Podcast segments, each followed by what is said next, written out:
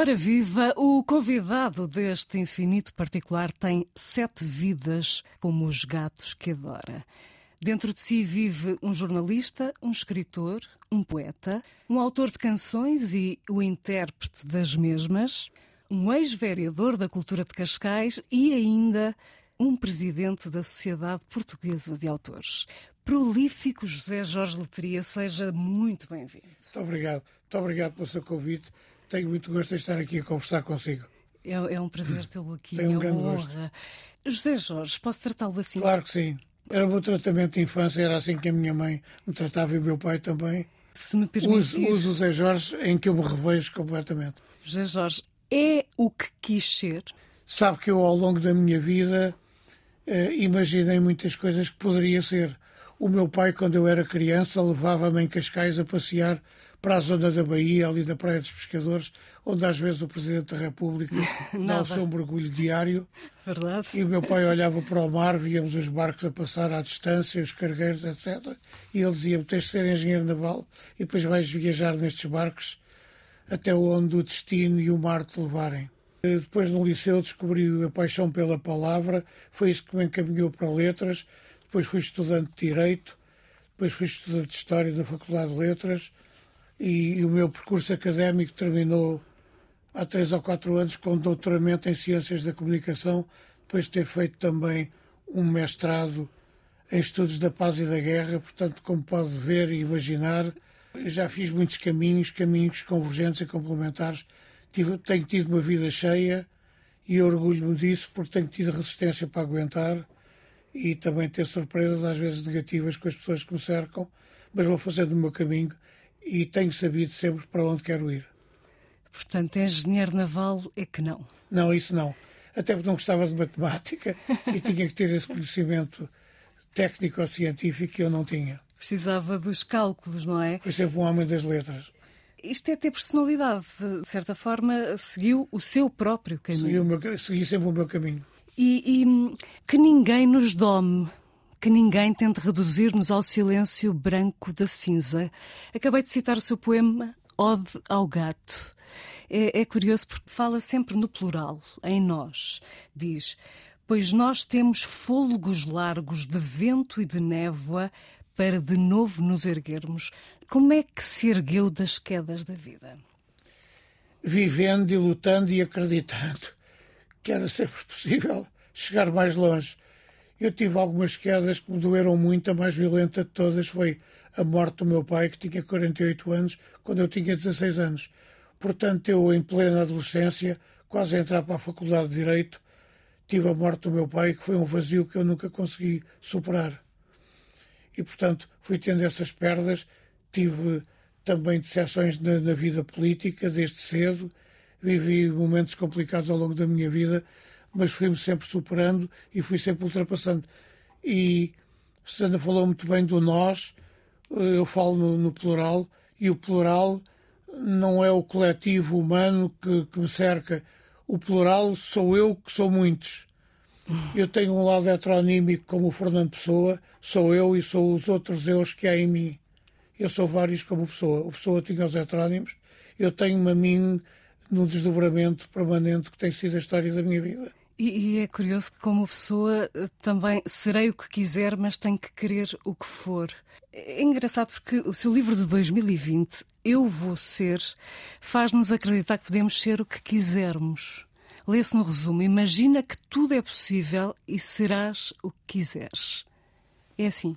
É, É assim para, tão fácil. para mim, em grande parte, tem sido fácil e difícil, porque fácil é acreditar e difícil é chegar lá. Mas quando temos persistência, espírito de sacrifício, às vezes com um grande estoicismo, nós conseguimos lá chegar. Eu tenho cortado metas eh, imprevisíveis e invisíveis, mas tenho-as cortado e tenho alcançado aquilo que era essencial. Eu nunca me imaginei, quando tinha 13 ou 14 anos, nunca imaginei que viria a ser um cantor de referência da história da canção de intervenção da canção política em Portugal e tornei-me um cantor de referência ao lado do Zeca Afonso, do Adriano Rei de Oliveira e de outros que me acompanharam nesses anos fundamentais de luta pela democracia e também não imaginava que viria a ser o escritor que comecei por ser no Juvenil do Diário de Lisboa, publicando poemas e contos, ganhando prémios Fósforo Ferrero, que era o primeiro grande estímulo que nos aparecia nessa altura. E o prémio Fósforo Ferrero tinha uma materialização muito tentadora para mim, que sou um apaixonado por livros, era receber dois contos e quinhentos em livros dados por uma editora que era a Arcádia e, portanto, eu fui cortando as metas e fui-me transformando naquilo que já estava a ser e assumindo aquilo que era e combatendo para chegar mais longe. E por isso fui um pouco de tudo na minha vida, como disse há pouco, fui ator de teatro do Teatro Experimental de Cascais, a convite do Carlos Avilés, em 1969, entrei para o elenco para fazer o papel de Cristo na peça O Breve Sumário da História de Deus, de Gil Vicente. Tinha 18 anos? Tinha 18 anos, ia fazer 19, e lá estive até entrar como estagiário para o Diário Lisboa e fazer o suplemento A Mosca da companhia de Luís de Monteiro. De facto, é uma vida cheia, riquíssima. Eh, a persistência, como acabou de dizer, é uma das suas qualidades. A capacidade de trabalho também. Isso é verdade, eu tenho sido um, um trabalhador incansável. É incansável. Eu acho que tem aqui características de um atleta de alta performance. Foi campeão de alguma coisa? Não, mas atingiu um bom tempo nos 100 metros. Atingiu um bom tempo nos 100 metros. Era muito rápido a correr. Joguei e patins, mas era, era um bom corredor de, de velocidade, de 100 metros. Mas eu acho que tem sido também um bom corredor de maratona. Tem feito uma maratona da sua vida. Vou respirando e correndo. Enfrentando adversidades e perdas, mas tenho conseguido cortar a, a, meta, não é a meta, são as metas. E as grandes metas não estão no piso que eu, que eu, que eu percorro, estão dentro de mim. As metas fundamentais estão dentro de mim. São metas interiores e simbólicas que eu tenho alcançado. Mas o desespero nunca, nunca o levou a pensar desistir ou desistir mesmo? Tive momentos em que me senti dividido entre o meu destino e a minha combatividade, mas nunca pensei em desistir. Passei por momentos complicados, vivi o verão de 75, muito envolvido politicamente, com tudo o que se passava à minha volta. Trabalhei no Diário de Notícias e fui um dos afastados do Diário de Notícias no 25 de novembro, juntamente com o José Saramago e mais alguns, mas saí eu e o Saramago no dia 13 de dezembro de 1975. Depois criei um novo jornal logo a seguir, mas mesmo nesses momentos de adversidade, com um filho nascido e outro quase a nascer, eu nunca me senti tentado a, a desistir. A desistência nunca foi a minha tentação e o meu horizonte. Há pouco falava do tal seu livro Eu Vou Ser. Eh, que é, é um livro que quis celebrar o 30 aniversário da Convenção sobre os Direitos da Criança. É entrenecedora esta sua missão de inspirar os mais novos. Falo há já quanto tempo? Sabe que eu, eu mesmo trabalhando para os mais novos, escrevendo poemas, livros, canções para eles, também fiz um disco só de canções para os mais novos, chamado O Circo da Alegria, eu nunca deixei de ser a criança que um dia fui e de que nunca abdiquei, de que nunca desisti. Eu nunca desisti de ser essa criança, porque essa criança é que me inspirava profundamente e me dava acesso aos sonhos que motivavam a ir mais além e mais longe. E então começou a inspirar crianças porquê? Eh, eu tive uma infância singular porque fui filho único dos meus pais, tenho um irmão mais velho do primeiro casamento do meu pai, que meu pai enviou, mas fui sempre filho único dos meus pais e, portanto, fui tratado com carinho, com dedicação, com muito afeto, com imensa ternura. O meu pai era um homem de uma profunda afetividade e a minha mãe era uma pessoa afetuosa, mas era uma mulher muito determinada e muito programada para cumprir as suas metas e educar um filho para os combates da vida foi uma das metas principais que ela visionou e cumpriu na plenitude. E foi bem sucedida, pelo que vejo. Acredito que sim. Acredito. E espero que ela tenha partido com essa convicção. Na pesquisa que fiz sobre si, encontrei um programa de 1988 na RTP em que o José Jorge Letria cantava canções para uma plateia de crianças e também respondia às perguntas que lhe iam fazendo. Uma dessas perguntas foi a seguinte: de todas as histórias que já escreveu, de qual é que as crianças gostam mais? Lembra-se da resposta? Não, não me Confesso-lhe. Então respondeu assim. A memória às vezes é uma fragilidade, mas não lembro. É um bocado difícil de dizer, mas eu diria que são os livros que falam sobre os problemas do ambiente. Quer isto dizer que há mais de 30 anos que tenta alertar consciências para a crise climática? É verdade que sim. Eu sempre vivi com essa preocupação e sempre tive contacto com a natureza. Eu nasci perto do mar, em Cascais, e portanto a minha consciência cívica social e climática é feita por essa experiência, pela proximidade e visibilidade permanente do mar.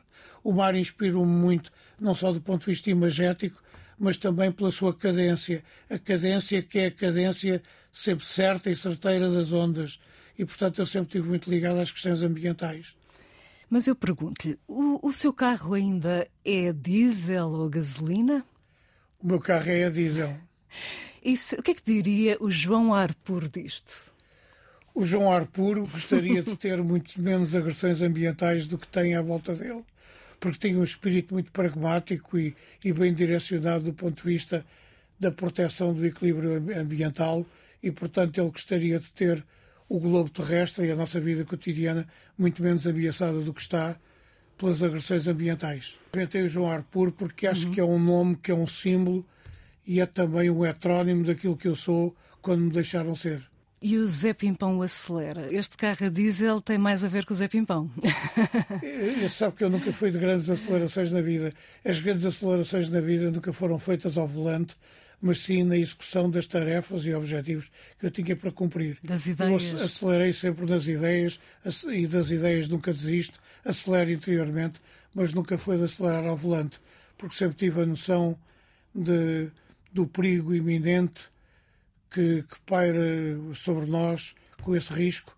Perdi um dos meus grandes amigos da adolescência num acidente de automóvel.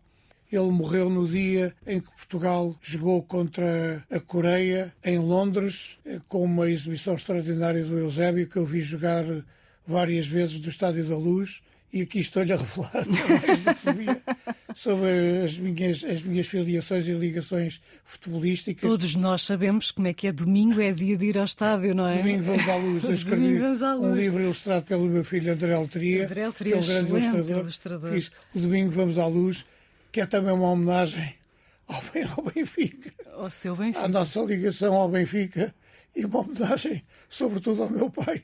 O meu pai era um benfiquista obsessivo ficava sentado num, numa cadeira a ouvir os relatos num, num belo rádio que tínhamos. Ainda não havia televisão, ou passou a haver mais tarde. A televisão chegou a Portugal em 1957, o que me deu a possibilidade já de ver o homem a chegar à Lua, ver o Neil Armstrong na Lua e de ver as imagens do, do John Fitzgerald Kennedy e do Nikita Khrushchev durante a crise dos mísseis em 1962 em que estivemos muito perto de uma guerra nuclear que não se consumou e neste momento estamos muito mais ameaçados por ela do que estivemos nessa altura, embora nessa altura estivéssemos a uma distância mínima da concretização da tragédia. A tragédia, a guerra. Uh, o seu livro de 2018, precisamente com esse título, A Guerra, uh, bem quis ser um archote para as memórias adormecidas, mas o ódio impôs-se, infelizmente. É verdade que sim. Sabe que eu Fiz esse livro com o meu filho André, um livro que está traduzido em todo o mundo. Premiadíssimo. Premiadíssimo na China, até na Rússia, até à Rússia. Rússia. Chegou à Rússia Irónico. pouco antes de, do início da guerra na Ucrânia e está traduzido em, em cerca de 20 idiomas. É um trabalho excepcional do André, é um exemplo, um grande exemplo de ilustração. Ele ainda agora recebeu o prémio da Academia da Boémia, na República Checa, porque ele é um grande ilustrador e eu tive a, noção exata, nos textos breves que escrevi para esse livro, de que a guerra nos estava a cercar e que estava iminente nas nossas vidas. E não me enganei. Logo a seguir, a Rússia invadiu a Ucrânia e temos estado a lidar com a brutalidade devastadora da guerra, que não dá tréguas e não espera por nós. Esmaga. Ela chega sempre antes de nós. Esmaga e cala. Não ouve, não vê, tão pouco sente. E faz-me lembrar aqueles que quis retratar no seu poema A Meditação sobre os Poderes. Gostaria que lesse esse certo para nós. Com certeza que sim, com muito gosto. Preciso só de um pequeno apoio, apoio que, que é o dos óculos. Já está resolvido. Vou ler então o texto com muito gosto e dedico esta leitura a si pela bela conversa que estamos a ter e que eu gosto muito de ter consigo. Muito obrigada. Queriam ser reis, czares, tantas coisas, e rodeavam-se de pequenos corvos, palradores irreverentes, dos que repetem: És grande, ninguém te iguala, ninguém. Repartiam entre si os tesouros e as dádivas, murmurando forjadas confidências, não amando ninguém, nada respeitando, encantavam-se com o eco liquefeito das suas vozes comandando, decretando.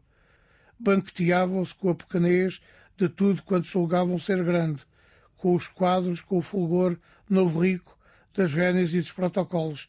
Vinha a morte e mostrava-lhes como tudo é fugaz. É isto mesmo. Vinha a morte e mostrava-lhes como tudo é fugaz. Continua a ser assim e assim será enquanto vivermos eh, divididos no, neste binómio entre a vida e a morte, porque é assim que começamos e é assim que acabamos. Cortante de tão verdadeiro que é. Tudo isto que acabou de ser dito merece uma reflexão, uma pausa. Jorge Letria, o que é que lhe parece de ouvirmos agora a música do mestre Carlos Paredes? Um, ver dos anos, gostaria de escutar esta? Gosto sempre desta, que acho que é um momento mágico, heroico e poético do Carlos Paredes, que morreu sem poder tocar, mas deixou uma recordação profunda.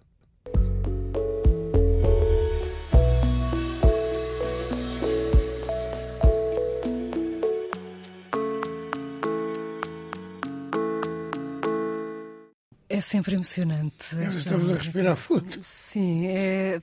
esta canção Verdes Anos, de facto, é... É, um...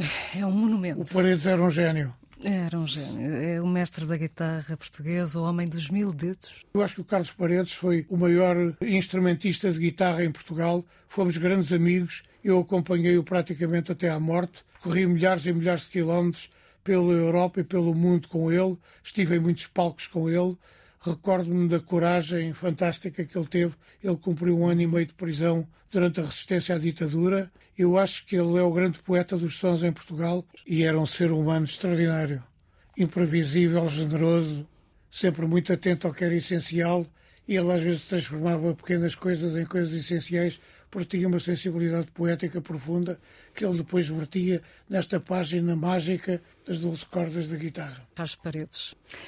É, foi o primeiro disco pedido do nosso convidado de hoje do Infinito Particular, José Jorge Letria, o presidente da Sociedade Portuguesa de Autores há mais de 10 anos, é obra. Um escritor inspirado, premiado, jornalista. Uh, maior lição de vida? Maior, a maior lição de vida é que só a morte é capaz de nos fazer desistir de nós. A adversidade do dia a dia, do cotidiano, pela qual eu passei várias vezes ao longo da minha vida cultural, literária, política e até associativa, não nos deve levar à desistência. Só a quebra de uma mola interior que, que nos impulsiona e nos motiva é que nos pode fazer desistir. Porque é, essa é a grande lição de vida.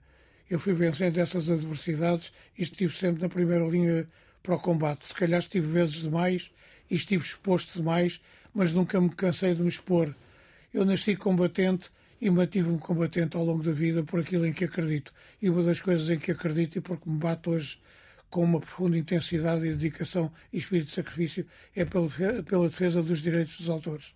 Autor que eu também sou e sou autor de muitas obras. De mais de 200, dizia-nos há pouco. 200 é? livros publicados para livros. crianças e para adultos ao longo, ao longo de 30, quase 40 anos. Publiquei o primeiro livro de poemas em janeiro de 1973. A primeira pessoa a quem entreguei o livro que acabara de chegar foi o Zeca Afonso, que me foi buscar ao Jornal República para nós seguirmos para Santiago de Compostela, onde ele cantou pela primeira vez o Grande La Vila Morena. Bem, de facto foi precoce. O José Jorge Loteria foi precoce em 72, com apenas 21 anos de idade. O José Jorge Loteria estudava, trabalhava como jornalista no Diário de Lisboa e ainda teve tempo de lançar o álbum Até ao Pescoço, que foi pescoço. gravado em Paris. Gravado com... em Paris com o José Mário Branco. Exatamente, o José Mário Branco era, era o responsável pelos arranjos desse disco e no texto da apresentação dizia: Nas cantigas de Letria não se encontra só letrar, também se encontra cantar. Cantar contra de acordar. O seu tango dos pequenos burgueses não podia ser mais mordaz. Foi uma das boas canções que eu consegui fazer eh, por duas razões. Em primeiro lugar, porque é um tango, eu gosto muito de tango e gosto do tango genuíno e profundo, o tango do Carlos Gardel, que é aliás o nome do meu novo cão que eu tenho agora em casa, chama-se Gardel. Eu sempre me apaixonei pela, pela voz única e pelo timbre fantástico como intérprete do Carlos Gardel. Tive sempre essa paixão e, portanto, o tango esteve comigo. E, por outro lado, era também uma crítica muito dura, mordaz e certeira ao nosso cotidiano pequeno burguês Sim. de gente de cidade. Eu, portanto, criei um tango que o José Mário Branco soube tratar de uma forma absolutamente exemplar, como ele fazia sempre com as canções que queria orquestrar. Eu gravei-o num estúdio do Michel Magne, nos arredores de Paris, e saiu uma canção magnífica que hoje está praticamente esquecida, mas na qual eu me revejo e reencontro, porque acho que foi das uma das boas canções portuguesas dessa época, cheia de humor, de crítica social e de feroz crítica social. A moral deste tango ninguém a deve esquecer. Compra morte a prestações e não se há de arrepender. É isso mesmo. que era muita ideia que lhes dava na altura, tudo se comprava a prestações e, e não nos arrependíamos com a compra. Portanto, só a morte é que nos pode fazer desistir. Mas mesmo para além dela, porque eu não acredito que haja para além dela nada, eu não acredito em vida para além desta vida que temos, por isso nós temos de fazer desta vida a frente exemplar e única e motivadora dos grandes combates que travamos. E a defesa dos animais tem sido uma característica dominante e irreversível na minha vida. A paixão pelos cães, pelos gatos. A paixão pelos cães é mais tardia. Eu comecei por ter um gato eh, quando tinha aí 12, 13 anos, não me afeiçoei muito ao gato, porque saía com ele contra ela e o gato uma vez fez-me e bater com o peito no chão. Ah. Eu fiquei com a respiração descontrolada e depois, por impulso dos meus filhos, quando eram muito pequenos, eles agora estão com, com 46, 47, 49, mas eh, um dia adotaram uma cadela, a cadela entrou na minha vida e a partir daí tive muitos cães. Muitos cães que foram morrendo Ainda agora lhe estou a falar sobre o efeito de um luto profundo e prolongado que resulta da morte do meu cão labrador, que foi um companheiro inseparável de mim durante 11 anos e a morte dele eh, relacionou-me com, com o grande vazio irreparável da perda e sei que nada preencherá aquele vazio que é uma sombra sempre perto de mim aos meus pés ou sentada no sofá junto de mim enquanto eu vejo televisão ou ouço música, ele estava ali comigo e foi-se embora. Eu, eu consigo compreendê-lo perfeitamente porque uh, são elementos da família. Da família. São... São prolongamentos de nós. São a extensão fazem... do que nós somos materialmente e espiritualmente. Fazem parte do nosso coração e, de facto, fica, fica um vazio. Se você não se importa, vou-lhe contar só este pequeno claro. episódio. O meu pai morreu com 48 anos, com um acidente vascular cerebral. E nós tínhamos um perdigueiro chamado Black, porque era um cão preto, com o qual o meu pai às vezes saía para caçar e eu passeava todos os dias. E depois da morte do meu pai, que foi uma morte súbita, em segundos, o cão caiu numa tristeza profunda e eu, dois ou três dias depois, eh, vim a um pequeno espaço onde ele estava alojado e reparei que ele tinha ruído uma rede inox forte e tinha fugido. Os meus tios, que eram caçadores, deram como perdido, sobretudo por ter havido a morte do meu pai. Andámos à procura dele e eu fui encontrá-lo com dois tios meus a cerca de 300 ou 400 metros do cemitério de Cascais. Portanto, ele meteu-se a caminho e foi perseguindo o rastro de cheiro pessoal do meu pai e aproximou-se do cemitério onde estava todo cortado pela, pelos ramos, pelas ortigas, por tudo isso. E encontrei-o ali. Ele acabou por viver mais três ou quatro meses teve uma doença renal que o foi enfraquecendo e acabou por morrer. Portanto, eu aí percebi até que ponto é que a ligação de um animal do coração a nós é tão profunda e decisiva para a vida dele e para a nossa. A fidelidade canina. Coisa impressionante. Há um filme de um cão japonês que também. Exatamente. Ia todos os dias à estação onde, onde o Eu dono vi esse filme com o Richard Gere. Precisamente. É um filme excepcional. Chorei tanto, tanto. É um tanto. filme impressionante e emocionante. Sim. Eu tive várias perdas destas. Os meus melhores amigos, eu perdi-os assim. E digo isto sem hesitar. Repare que nem sequer hesito emocionalmente quando digo que perdi os meus melhores amigos assim, porque eles foram realmente os meus melhores amigos que não sabem trair, não sabem abandonar, não sabem desistir de nós. Não sabem maquilhar emoções. São o melhor exemplo da incapacidade da desistência. Eles nunca desistem de nós. Não. Já as pessoas, não é? E lembro-me que, em muito miúdo, vou-lhe contar este episódio uhum. que lhe dá uma ideia de como a consciência cá estava. Uma vez, eu, os meus pais e o meu avô, que era um aficionado, fomos a uma corrida de touros na Praça de Touros de Algés. Imagina, ainda havia a Praça de Touros de Algés. e eu levantei-me na bancada com uma coragem que hoje nem consigo imaginar, a dizer: não se faz isso ao boizinho, não oh. se faz ah. isso ao boizinho. E gritando isto. E houve um senhor à minha frente que diz: Anda cá, menino, eu deixo-te passar e saltas para a arena para ir defender o boizinho. Claro que eu não tive coragem para o fazer, mas interiormente era essa a minha motivação e a minha vocação. O era respeito. intervir para salvar o animal que estava a ser ferido. O respeito e, portanto, como vê, já era uma consciência ambiental, defesa dos animais. Qual é que é o seu lema de vida?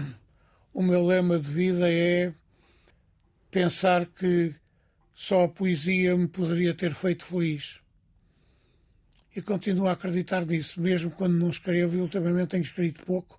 Publiquei agora um livro que se chama Mochila. Tenho aqui que comigo. eu tenho consigo e tenho muito gosto em oferecer-lhe. Muito obrigado. Que é um poema longo em que eu falo de um elemento simbólico da nossa civilização, que é a mochila, que é um símbolo material e prático da nossa mobilidade global. Eu tenho tido essa mobilidade, é uma característica fundamental da minha vida. Quando for pequeno, o que é que quer ser? o grande sonho da minha vida foi ser grande sem deixar de ser pequeno. É curioso porque este poema, Quando Eu For Pequeno Mãe, foi dedicado precisamente à sua mãe, que partiu em 2012. Um, a orfandade até nos olhos deixa marcas. É verdade. Essas marcas estão em si? Estão em mim. Eu muitas vezes me olhei ao espelho, não por narcisismo e pelo consolo eh, sempre frágil e fugidio de estarmos projetados daquela imagem e descobri muitas vezes uh, o abandono, a solidão e a tristeza no, na névoa que percorria o meu olhar. Eu acho que os olhos são o grande espelho da interioridade resolvida e por resolver. E inspirado nestas memórias, José Jorge Letria escolheu Zeca Afonso para fechar em beleza este infinito particular. Um, fez parte daquele grupo magnífico Zeca Afonso, José Mário Branco, Fausto. Fausto. Sérgio Godinho, que estava no Canadá exilado e que voltou no dia 7 de dezembro para o primeiro encontro connosco a cantar no Pavilhão dos Desportos, o Pavilhão Carlos Lopes. Eu fui um deles. Às vezes digo a pessoas que me fazem perguntas sobre essa época, eu não era só um espectador, eu era um deles. Mas o Zeca foi um ser humano extraordinário e foi das amizades que eu mais me orgulho de ter construído, tido e mantido. Ele e o Paredes foram dos meus maiores amigos e exemplos imensos e inesquecíveis e inapagáveis da minha vida que eu tenho vivido com intensidade, com coragem e com dedicação. Dedicação que é uma forma de amor. José Jorge, e porquê cor dos tribunais? O cor dos tribunais, nós estamos a viver numa fase complicada da vida política e, e cívica em Portugal, em que se recorre muito aos tribunais, em que a judicialização dos assuntos está muito presente. Eu acho que é preciso mais conversa, mais diálogo e menos agressividade que resulta da judicialização. É muito importante que a justiça faça exercer o seu poder clarificador e que separe o bom do mau e que nos leve pelos caminhos certos. O Zeca Afonso tinha muita essa inquietação porque ele viveu, incluindo na prisão de Caxias, em 1973, ainda um período longo, em que me dedicou um poema intitulado, aliás está na antologia dos, dos textos dele, intitulado de uma forma simbólica e certeira ao Zé Letria, que também sofre de azia. Nós tínhamos esta queixa partilhada, íamos cantar um pouco por todo lado. Eh, Mas é uma azia sítios. literal ou, ou Não, é... era azia literal. Referíamos de azia e ele dedicou-me um poema que Veja o orgulho que eu tenho por ter um poema dedicado a mim com o meu nome no título, na antologia dos textos de Zeca Afonso. Ao Zé que também sofre de azia. E eu sabia que esta simplicidade, esta capacidade de ser direto, de ser fraterno, de ser amigo e de ser mobilizador, era única e era só dele. Generoso, combativo, com um profundo sentido de humor, desligado dos poderes, nem a ordem da liberdade que lhe foi dada por vários presidentes da República, incluindo Mário Soares. Ele aceitou, ele não queria, ele queria ficar em campo rasa, como, como de facto ficou, mas não queria condecorações. A humildade dos grandes. E escolheu-me como amigo e eu fui amigo dele até a hora da despedida e a partida dele, com 57 anos, foi, foi uma perda que me marcou para toda a vida. Estamos mesmo, mesmo a chegar ao fim. Um, não podemos, porém, terminar este infinito particular sem que se cumpra o ritual da tómbola redonda. José Jorge Letria, aqui dentro estão pensamentos, frases, reflexões. Eu vou pedir-lhe que retire um papelinho aleatoriamente. Vou lançar a mão ao acaso e, como diz o outro na feira, o que sair, saiu. Exatamente. Já que está. Só vou pôr os óculos novamente. Aí estão eles, azuis. É engraçado, não tem os óculos encarnados. Não, não tenho, não. Eu sou benfiquista, mas não tenho nenhuma obsessão pelo clube. Quando perdem ou jogam mal, eu sou dos primeiros a criticar. Vamos ver o que é que lhe sai em sorte. Eu, em jogos e nestas coisas do acaso, tenho tido pouca sorte, mas vamos lá ver a frase. Encontra algo que adores fazer e nunca terás de trabalhar um único dia na tua vida. Isto é uma característica fundamental da minha vida procurar aquilo que gosto de fazer. Eu sempre tentei fazer aquilo de que gosto, tanto como jornalista, como na minha condição de cantor, de autor, de escritor de, de muitos livros, de autor de programas de televisão e de rádio. Também fui autor de vários programas de rádio. Também foi vereador? Fui vereador oito anos, a tempo inteiro, e dirigi duas fundações que foram criadas na altura. Uma para a defesa dos animais abandonados e das raças portuguesas, chamada São Francisco de Assis. Eu dirigi essa fundação e criei uma outra fundação que dirigi, que se chama Dom Luís I e continua a existir em Cascais. Sem dúvida. E, e tem uma escola e em seu nome? uma escola com o meu nome tenho em Cascais uma escola que tem o meu nome e não foi é. a escola que eu frequentei na instrução primária e que era perto da casa da minha avó materna. Não é para todos? Não. Não, é não para foi todos. para mim, é uma alegria que me dão ver hoje crianças com 6, 7, 8, 9 anos a frequentarem a escola que tem o meu nome. Uhum. Tem o meu nome na parede. Já lá levei os meus netos para lhes mostrar. O vosso avô está aqui convosco, mas também está ali na parede. Já, já ganhou um, um lugar imortal. Uh, há 11 anos perguntaram-lhe com que figura pública se achava fisicamente parecido. Respondeu Hemingway. Mantém a escolha? É, mais pela barba do que por outras razões. O Hemingway tinha um talento imenso, foi um enorme escritor. Foi um escritor que tinha uma característica que eu tenho muito em mim.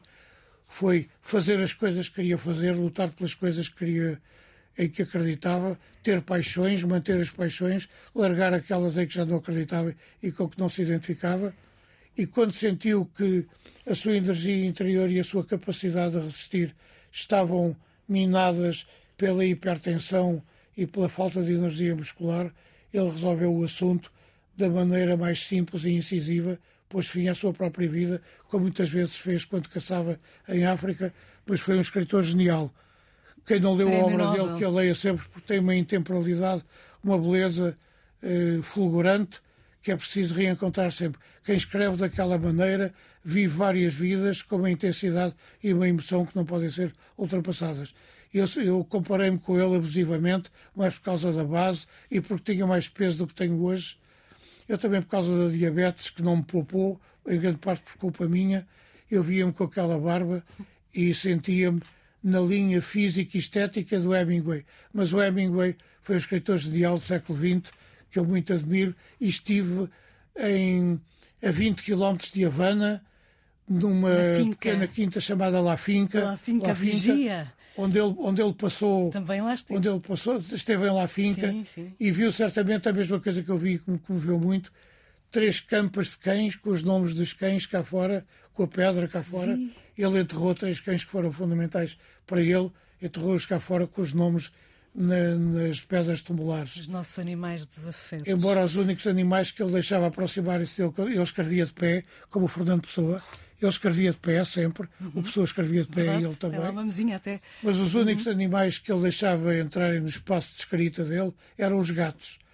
Os, os gatos. cães não entravam, os cães ficavam cá fora, passeavam com ele, mas os gatos é que se aproximavam dele. Mas José Jorge, sabe que também me faz lembrar outra pessoa.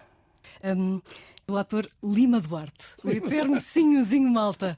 Já lhe tinham dito? Não, não, estão a dizer.